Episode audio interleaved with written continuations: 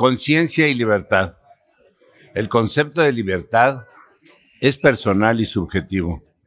En una sociedad tan polifacética y variada como la nuestra, puede parecer similar, pero siempre va a variar de persona a persona, de familia a familia, de ciudad a ciudad, de país a país y, por qué no seguir, de planeta en planeta.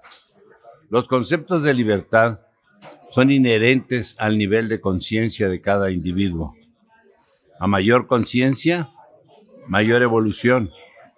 A mayor evolución, mayor sabiduría. A mayor sabiduría, en consecuencia, mayor libertad. Información sin conciencia puede producir angustia, alentando solo conceptos de libertad física y muchas veces frustración. Información y conciencia nos dan sabiduría y solo con ellos tendremos la paz tan necesaria para conocer la verdadera libertad, la espiritual. Sí, en él.